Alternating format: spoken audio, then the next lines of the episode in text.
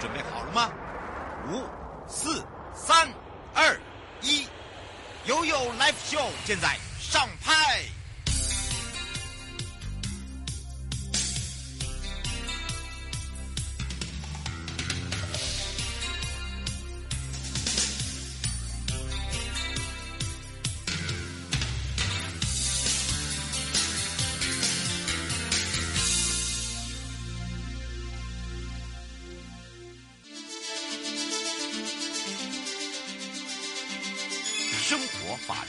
Go Go Go！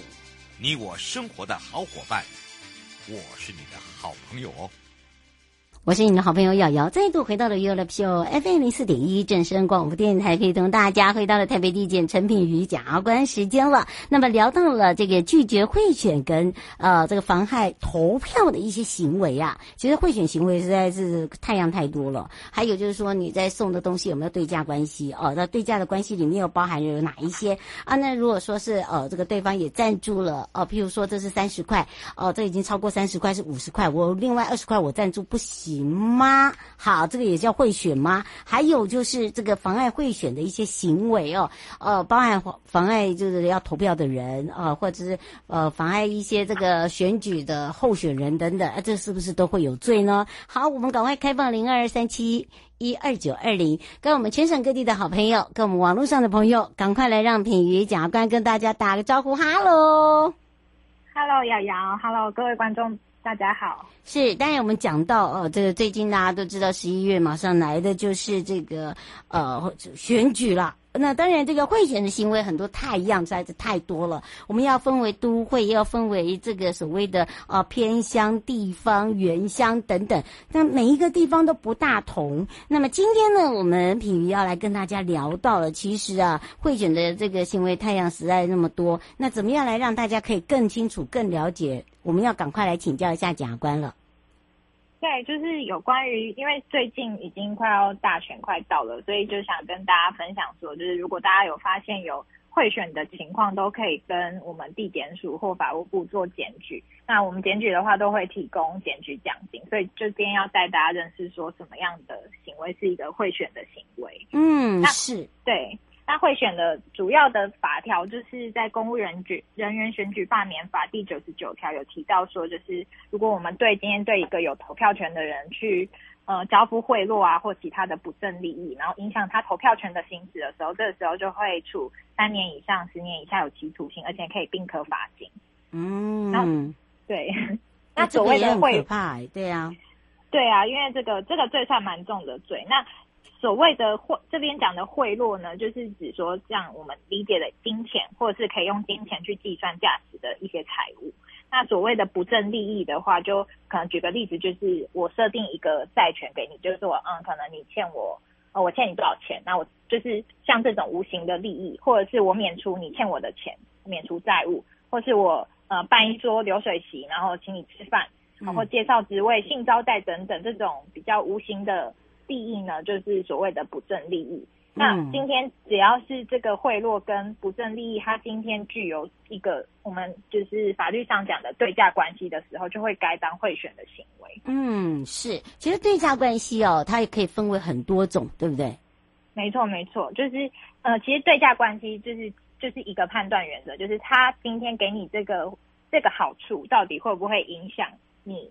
想要投给他，就是影响你的投票的意向。那要。这个财务或这个好处足以达到影响投票权人的投票意向的时候呢，我们才会认为说这个东西是有对价关系，那也才会该当贿选行为。嗯，那具体的例子像是说，就是呃，我们一般会拿到一些候选人他们的呃文宣啊，或验钞笔啊、面子啊、扇子、帽子，那这些算不算是我们认定的有对价关系的一个？贿赂或利益呢？那其实就是依照我们一般，就是我们刚刚大家新闻上常听到要三价值三十元以下嘛。可是大家会想说，这三十元真的买不到什么东西，所以都会变成说，那我另外，哎，对我五十块，我这个虽然是三十块，但是我二十块，哎，我我是金主，我赞助你行不行？这好像也是不行的，对不对？呃，就是说他今天这个东西必须要跟他候选人竞选的是有一定的关联，就是像是他就是我们一一般拿到候选印制那种，就是在做宣传的面子。嗯，那如果它价值是低于三十元以下的单纯的宣传的东西，那我们在这个整个社会的评价上面会是一般是认为说不足以到影响我们一般投票的人他决定要选谁嘛，因为你收到面子一定是很多候选人都会有这种面子，所以不会说因为他今天给我一包面子我就会投他，所以。在这个就是在这种东西上面的话，一般认为是还没有到贿选的程度。嗯，但是，是但是有另外一个，就是法院曾经有判过，就是说他送的是一个金兰酱油的礼盒。对呀、啊，一般来说，对对对，这种金金兰酱油应该其实它价值应该也是不高啊。但是说，因为我们一般就是每个家庭它。呃，对于酱油一定有一定的需求嘛。那从整个社会常情跟一般人的经验判断，它虽然是一个比较小的利益，但是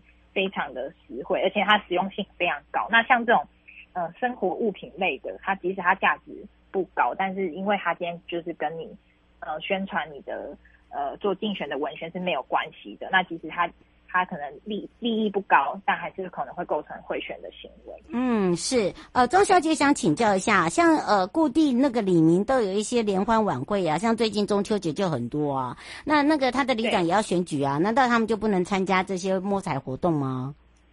哦，对，就是因为我们贿选，现在其实大家也知道，说我不能直接给你钱嘛，那都会用很多包装的方式，像是说，哦，我提供一个。呃，走路工啊，茶水费，或给你礼券、提货单这种，或者是说我给你，就是他现他现在其实要强调是说，这个如果今天他这个呃流水席或是旅游或进香的活动，他今天是免费，或者是你你要付的钱跟他背后的办举办的成本是显然不相当，就是我可能只要付十块钱，我就可以去玩一天，这种这种显然不合理的成本对价的关系的话，那今天就是还是会构成贿选行为。嗯，是对，那也有一些会假借说什么，呃，我们要用摸彩啊或有奖征答的名义去提供奖品，就是可能我举办一场活动，那用这种提供很高额的奖品，那当然就是一定，呃，就是会会影响到投票权人的选举意向的话，这样也是。就法律所禁止的行为。嗯，是吴先生说有一些人喜欢呃这个写黑函呐、啊，